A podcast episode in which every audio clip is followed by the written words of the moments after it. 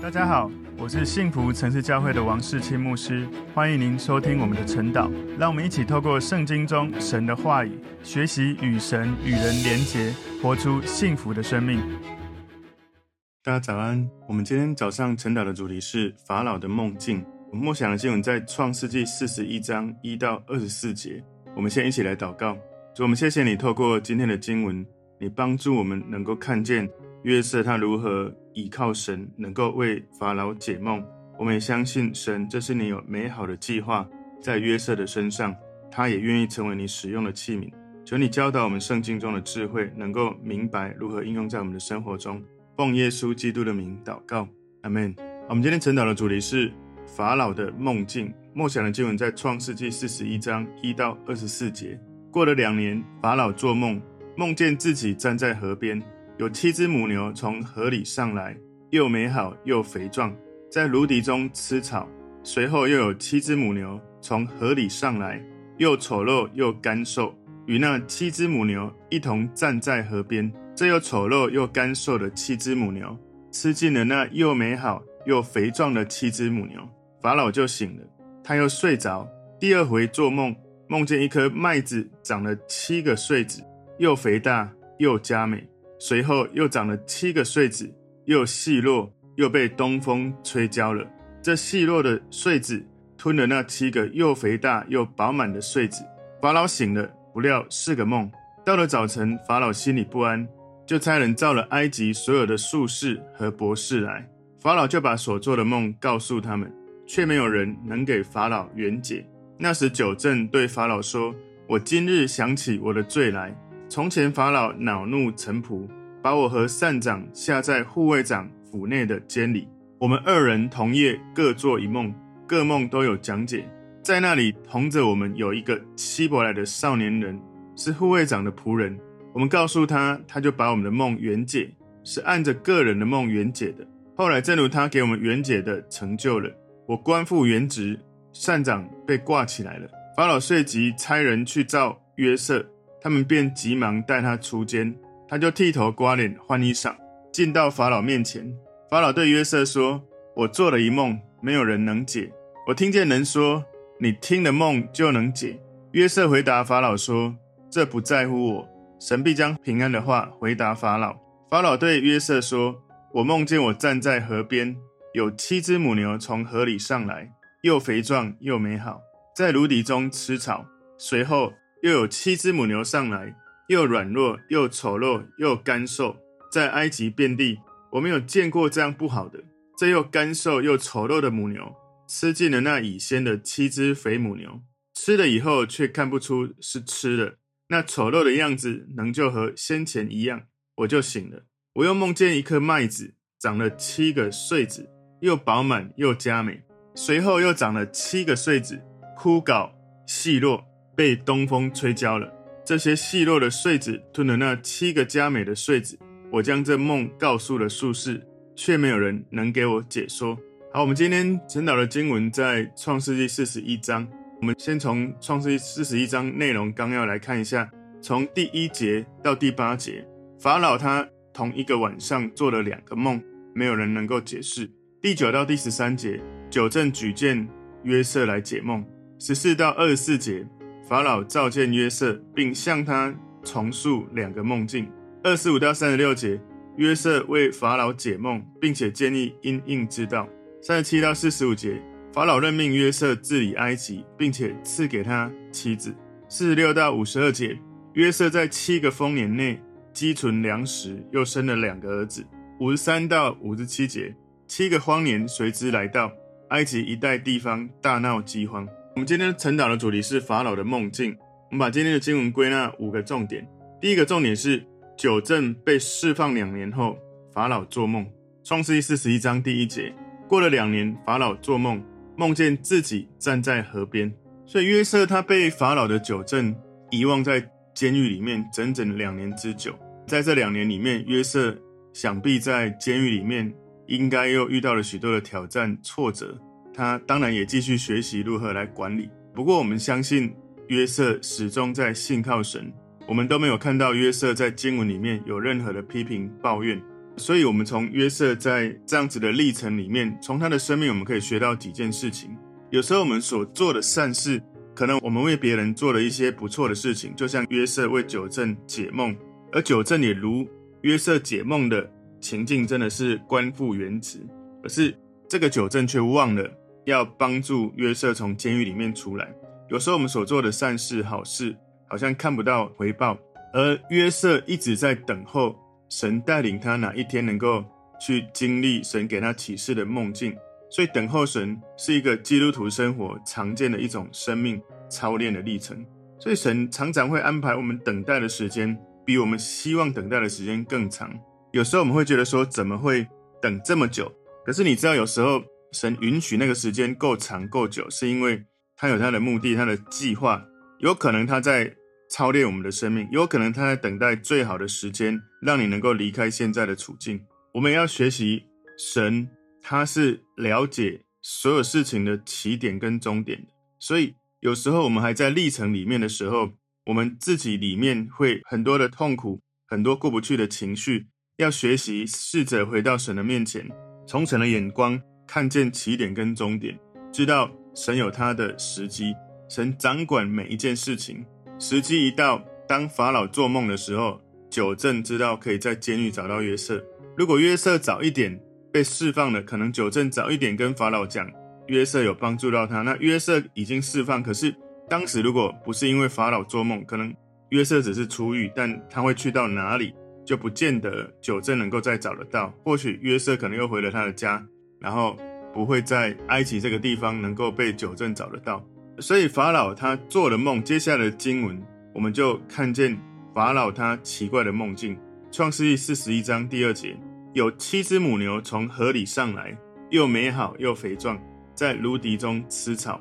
法老他梦见了有七只肥壮的母牛从河里上来，然后呢，后来是又丑陋又干瘦，被七只母牛吃尽了。所以这个奇怪的梦境把法老吵醒，后来。法老又继续睡着。创世记四十一章第三节，随后又有七只母牛从河里上来，又丑陋又干瘦，与那七只母牛一同站在河边。所以那个又丑陋又干瘦，有一个暗示，因为干旱缺乏草料。这一节有一个预表，之后将会有七个荒年。在创世记四十一章三十节里面说，随后又要来七个荒年，甚至在埃及地都忘了先前的丰收。全地必被饥荒所灭，所以第三节这里在预表之后会有七个荒年。身为神的百姓，如果我们的灵命里面没有享受神，我们很容易会在神在人的眼中看起来丑陋，看起来干瘦是难看的。创世四十一章第四节，这又丑陋又干瘦的七只母牛吃尽了那又美好又肥壮的七只母牛，法老就醒了。所以这个地方讲到吃尽了那又美好又肥壮的七只母牛，有一个预表，就是人们在荒年的期间吃尽了七个丰年的时候所积存的粮食。在创世纪四十七章十三节说，饥荒甚大，全地都绝了粮，甚至埃及地和迦南地的人因那饥荒的缘故都饿昏了。所以七代表一种暂时的完全哦，我们丰富或缺乏都是暂时的。最重要的是，我们要顾念永远的事情、永恒的事情。创世记四十一章第五节，他又睡着，第二回做梦，梦见一颗麦子长了七个穗子，又肥大又佳美。这个七个穗子预表的是七年。创世记四十一章二十六节有说，七只好母牛是七年，七个好穗子也是七年。这梦乃是一个。这个地方七个又肥大又佳美的穗子，预表着七个大丰年。创世记四十一章二十九节说：“埃及遍地必来七个大丰年。”创世记四十一章第六节，随后又长了七个穗子，又细弱，又被东风吹焦了。所以在当时，在春末夏初的时候，会有从东边的沙漠吹来一种灼热的大风，这个大风会给农作物带来毁坏。我们可以参考何西阿书十三章十五节。里面讲到说，他在弟兄中虽然茂盛，必有东风刮来，就是耶和华的风从旷野上来，他的泉源必干，他的源头必接，仇敌必掳掠他所积蓄的一切宝器。所以七个又细弱又被东风吹焦的这些穗子，预表着七个荒年。创世记四十一章第七节，这细弱的穗子又吞了那七个又肥大又饱满的穗子。法老醒了，不料是个梦，所以他就梦见了一个麦子长了七个穗子。这个第二次他梦见了七个细弱的穗子，吞了七个又肥大又饱满的穗子。这是一个非常逼真、非常疯狂的一个梦境。不过，这个是从神而来的信息。在当时古代，神对法老说话，神对约瑟说话，神对许多在旧约的人说话。而到现在，神仍然对人的心说话。神可能会使用超自然的方法，或者看起来、听起来很奇怪的事件，甚至你会感觉到非常的疯狂。不过，我们要了解，对神来说，超自然是很自然的一件事，很自然的。神透过他的话语对我们说话。如果我们能够明白，我们就会很自然的行出超自然。所以，希伯来书第一章一到二节里面有讲到，神在古时借众先知多方向列祖说话，在这末世又借着他儿子向我们说话。所以，如果我们是信耶稣的人，我们会有灵里面圣灵的感动，知道神在我们的生命这个季节正在做什么。今天第二个重点，法老的心里不安。创世记四十一章第八节，到了早晨，法老心里不安，就差人召了埃及所有的术士和博士来，法老就把所做的梦告诉他们，却没有人能给法老圆解。所以，当法老做这样的梦境的时候，他的心里不认为这只是一个很奇怪或者很疯狂的梦境，他心里不安，他有一些感觉，知道这个梦境有一些重要的信息要提醒他，所以当时法老王招了所有埃及的术士博士，但是却没有人能够给他解梦。所以后来我们就知道，在这个阶段，法老做梦，而九正那时候想起约瑟，其实就在神所预定美好的时间，当时。埃及的术士博士是没有办法解梦的，因为他们不是依靠神，而是依靠他们自己，可能是他们的这些幻术、这些魔术、这些他们靠自己所用的这些方式，或者甚至是依靠他们的偶像。但是只有真正的神能够解梦。今天第三个重点，约瑟被召出来给法老解梦。创世记四十一章第九节，那时九正对法老说：“我今日想起我的罪来。”九正他在那个时候就想起约瑟，然后他承认他得罪法老的事情。九正提到自己的罪，不是说他忘记约瑟的托付。在创世记四十章二三节里面，九正却不纪念约瑟，竟忘了他。所以这里九正对法老说：“我想起我的罪，不是指他得罪约瑟哈，而是指他得罪法老的事情。”在创世记四十章第一节，这事以后。埃及王的九正和善长得罪了他们的主埃及王。第二节，法老就恼怒九正和善长这二层，所以在这时候，九正想起来了，当时他得罪法老的时候，他被关到监狱，然后他在监狱里面做梦，被约瑟解梦，能够官复原职，所以他就推荐法老王去找约瑟，告诉法老王这是一个能够解梦的人。创世记四十一章第十节，从前法老恼怒臣仆。把我和善长下在护卫长府内的监里，我们二人同夜各做一梦，各梦都有讲解。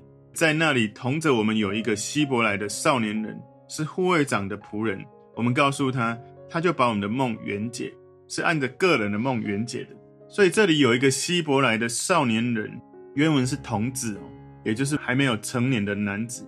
九正用这个少年人来称呼约瑟。有可能有意，也有可能是无意贬低了约瑟。创世记四十一章十三到十四节，后来正如他给我们圆解的成就了，我官复原职，善长被挂起来了。法老遂即差人去召约瑟，他们便急忙带他出监，他就剃头刮脸换衣裳，进到法老面前。所以当时约瑟要被带到朝廷来见法老，所以他需要遵守。那些宫廷的礼节要先梳洗干净，然后穿上合适、比较得体的衣服。而当时神把约瑟从监狱里面救出来，一切发生得很快。我们会觉得有时候怎么等那么久，神怎么什么都不做？有时候在等候神的时间，我们觉得等了好久好长。可是当神的时机来到的时候，时机适合的时候，当神运行，一切可以在瞬间完成，速度会远超过你。想象的快速。如果你是认真跟随神的人，你应该会常常有这样的经历。好像我们想去经历神所给我们的愿景，怎么会等那么久？可是当你知道神正在运行的时候，哇，那个速度真的超过你想象。所以当我们觉得神好像什么都没有做的时候，有可能神正在做那个时候他认为最重要的事情，也就是等候最好的时机，也就是培养我们的生命的品格。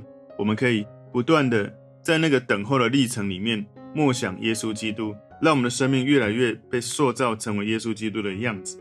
在罗马书八章二十八节说，我们知道万事都互相效力，叫爱神的人得益处，就是按他旨意被造的人。下一节二十九节非常的重要，他说，因为他预先所知道的人，就预先定下效法他儿子的模样，使他儿子在许多弟兄中做长子。所以神在我们生命里面，他所做的，有时候我们觉得你怎么什么都没做，怎么等那么久？事实上，很多时候，当我们在等候脱离困境，当我们在等候要进入应许，其实那个历程不是神什么都没做，是神允许。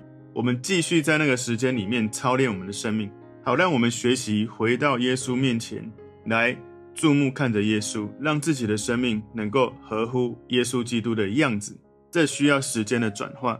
很多时候，我们很渴望，我们可以马上就有一些能力、有一些经历、有一些头衔，能够做一些事情，能够学很多的事情。可是很重要的就是，如果我们的生命没有把焦点对准耶稣，你一直靠你自己想要这样、想要那样。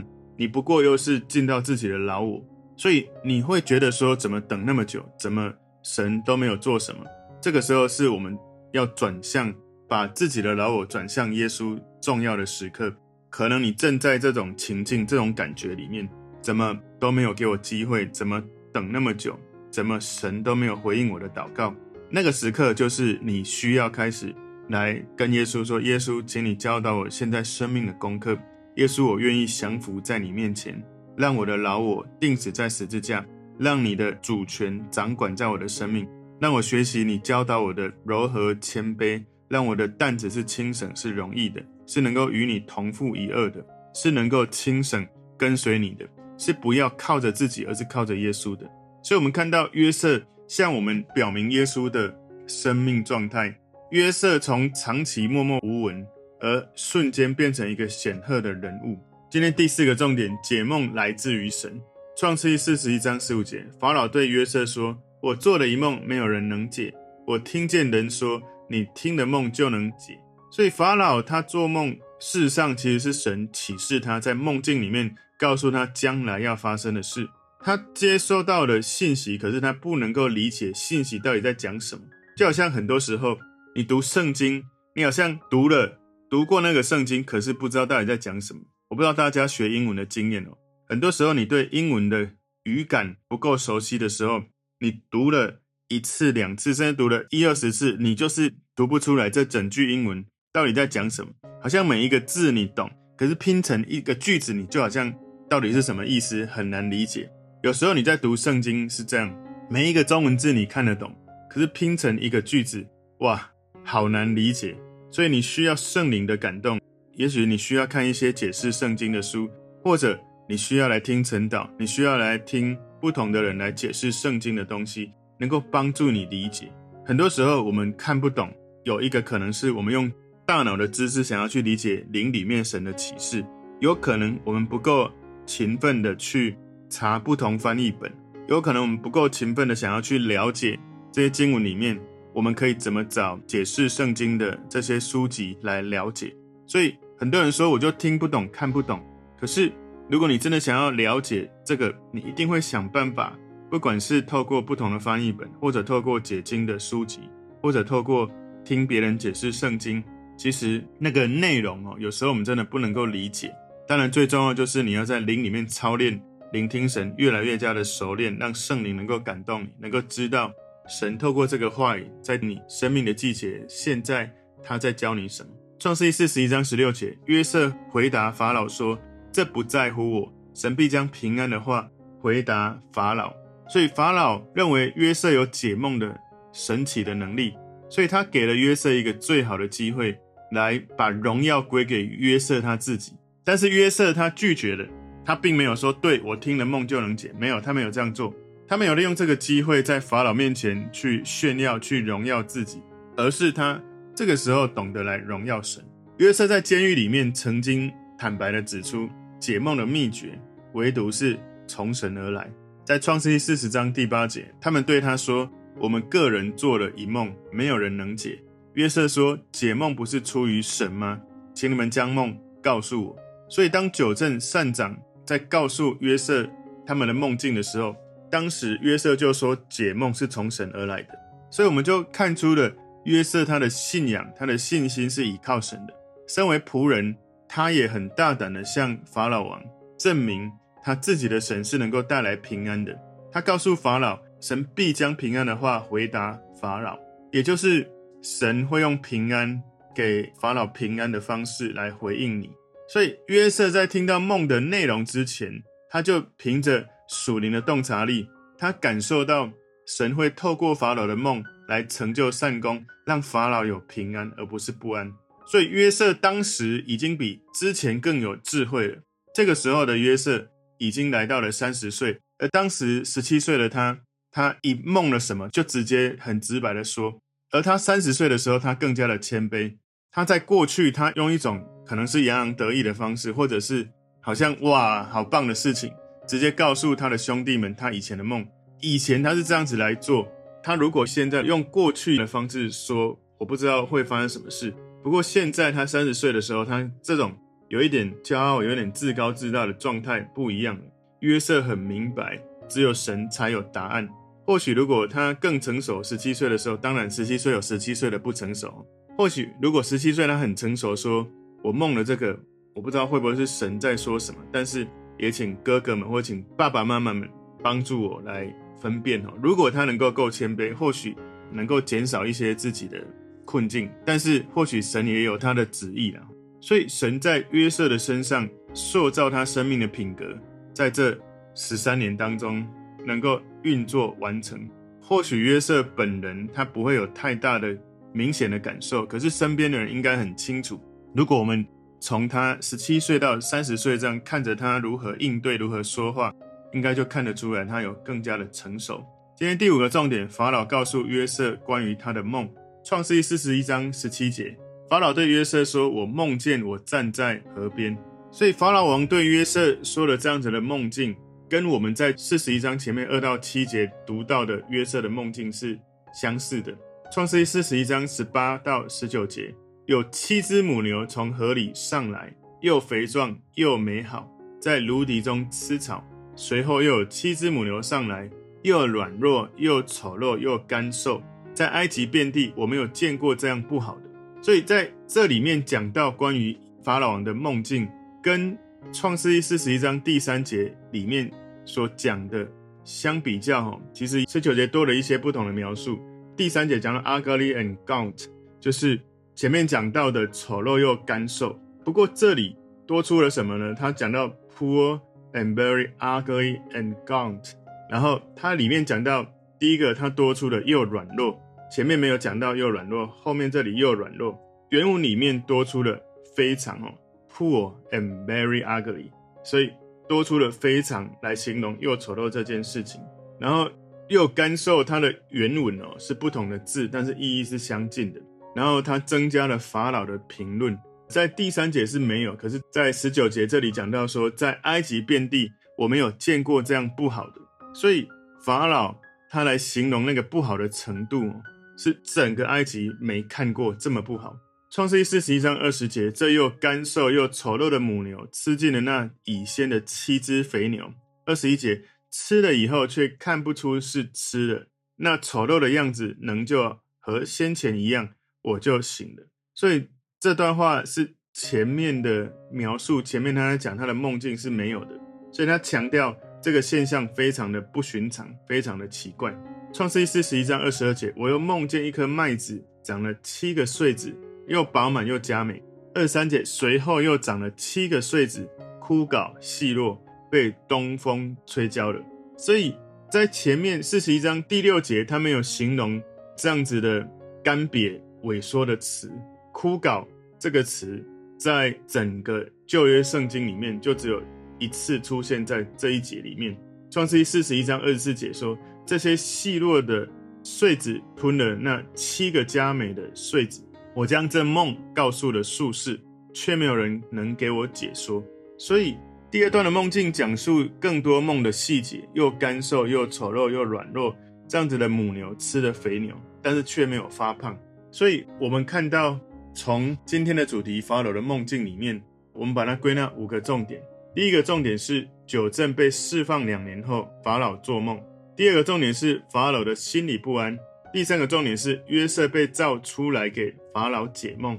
第四个重点是解梦来自于神。第五个重点是法老告诉约瑟关于他的梦。所以我们可以看到约瑟在监狱两年左右，然后被带出来的时候，当法老请他解梦，你可以知道约瑟他并没有讲任何。批评抱怨有关对神的话，或是对情境的话，我们没有看到他抱怨九正，没有抱怨神，没有抱怨任何的事情，而是他第一时间，他告诉法老，这不在乎我，神必将平安的话回答法老。所以，我们就可以猜想，无论遇到什么处境，约瑟已经学会一件事，在患难中能够欢欢喜喜的从神得到神的同在、神的启示、神的带领，所以他在任何的情境里面。能够这样子来倚靠神，这给我们一个反思。如果是我们，我们在监狱里面为人解梦，而那个酒政出来过了两年才想到你，会不会有可能你一出来会有一些心里不平的感觉？或许可能会讲一些比较酸言酸语的话，或者是或许你外面没讲，或许内心会不会有这种感受？其实一个人内心是什么，他所表达出来的，我们就能够稍微感受到他内心的状态。有时候难免哦，环境会让我们心境有一些影响。可是更重要的是，你能不能让你的心境被神影响更多，以至于如同约瑟，他能够说，如果能够解梦，哈，这完全是因为从神而来的。求主帮助我们，能够在任何的情境里面，让圣灵进入我们的心境里面，转化我们的心境，以至于我们能够转化我们的环境。我们一起来祷告，主，我们谢谢你，透过今天的经文，你帮助我们看到约瑟，他能够如此的尊荣神，无论他遇到了什么样的境况。他总是把焦点对准神，以至于他能够依靠神，能够接下来为法老做一个美好的解梦。求主帮助我们，也能有这样的依靠跟敏锐，依靠神不断的得胜。感谢主，奉耶稣基督的名祷告，阿门。